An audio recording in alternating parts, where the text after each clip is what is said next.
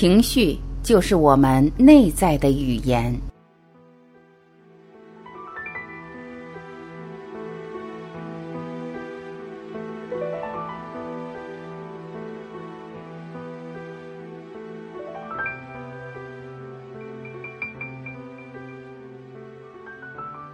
情绪就是我们内在的语言，可以说了解管理情绪，才能驾驭自己的人生。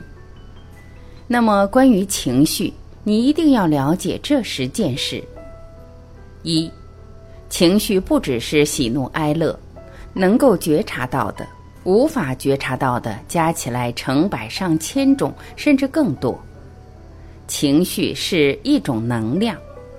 而这看不到的能量，正是影响我们是否健康、家庭是否幸福、事业是否顺畅、学业是否优秀最重要的因素。二，情绪如同客人，他会来也会走。无论你今天或此时此刻有什么不好的情绪，可以确定的是，任何情绪都会改变。即使你认为天大的情绪，一般最多二十四小时里就改变了。所以，不管你在什么情绪状态中，都不要过度害怕、担心，甚至绝望。可以尝试像个旁观者一样，看看自己的情绪，觉察自己的情绪。三，我们每天都会有各种各样的情绪。当我们有情绪时，试着去接受情绪。允许自己有情绪，不要抗拒。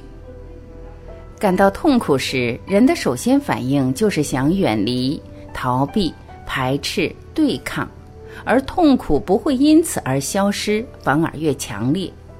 结果，除了本身的痛苦，又添加了对抗和逃避的痛苦。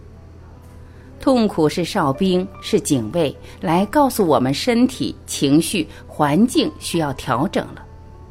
进入它，接受它，感受它，倾听它带来的信息，问问它如何缓解。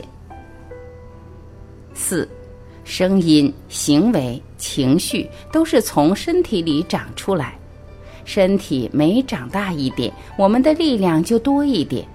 身体就是一个精微的小宇宙，通过身体，我们能认识自己。看见身体的反应，看清身体里的奥秘。我们有一个根深蒂固的想法：只要感觉不舒服的时候，就想要改变它。其实，我们是通过改变来逃避这种感觉。例如，你感到嫉妒时，你会非常排斥，因为这时候你会忍不住说尖酸刻薄的话，或者马上拿起手机试图隐藏自己。但你越是试图改变，你的身体就会紧绷起来。嫉妒并没有离开你，而是去了别的器官。这就是我们的身体，心里所有的情绪都在身体上体现。我们看见身体，就是看见自己的情绪波动，就是看见自己的本性。五，你知道吗？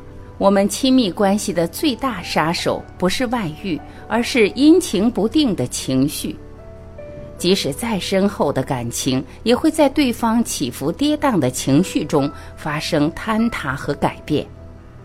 当你把全部精力用于讨伐对方，认为你的伴侣有问题时，先问问自己：我是否在关系中随意发泄了情绪？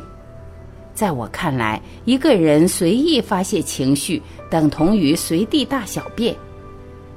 如果你不对自己的情绪负责，那么没有人有责任和义务需要对你的情绪负责。六，在追求幸福的路上，我们绝大多数时候既不了解自己，也不了解他人，碰到问题也不知道如何解决。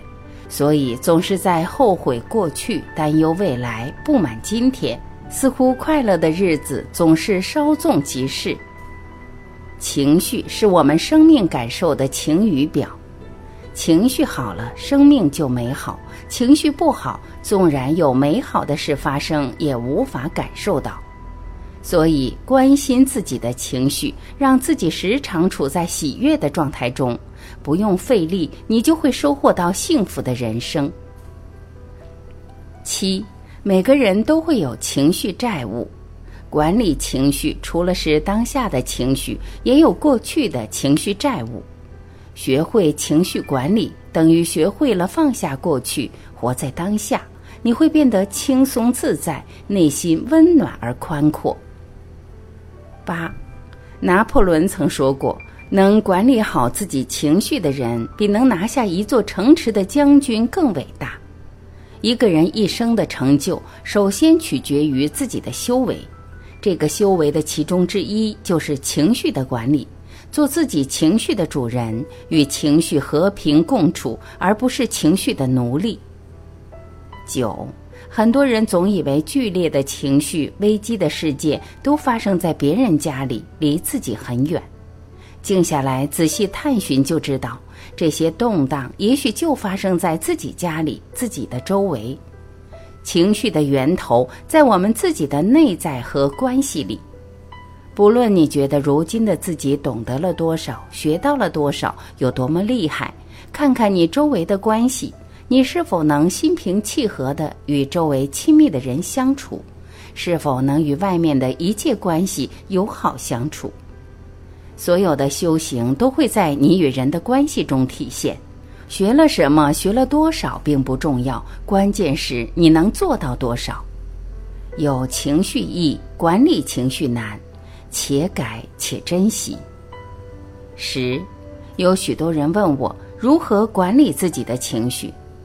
一共五步：一、觉察，知道自己有哪些情绪；二、接受，允许自己有情绪；三、面对，面对产生的情绪不抗拒；四、转化，把不好的情绪转化为对成长有益的功课；五、感恩，感谢情绪的发生。然后有人会说。说起来容易，做起来难。不错，所有的能力在开始学习的时候都不容易。要改变原来的思维方式，要持久的练习。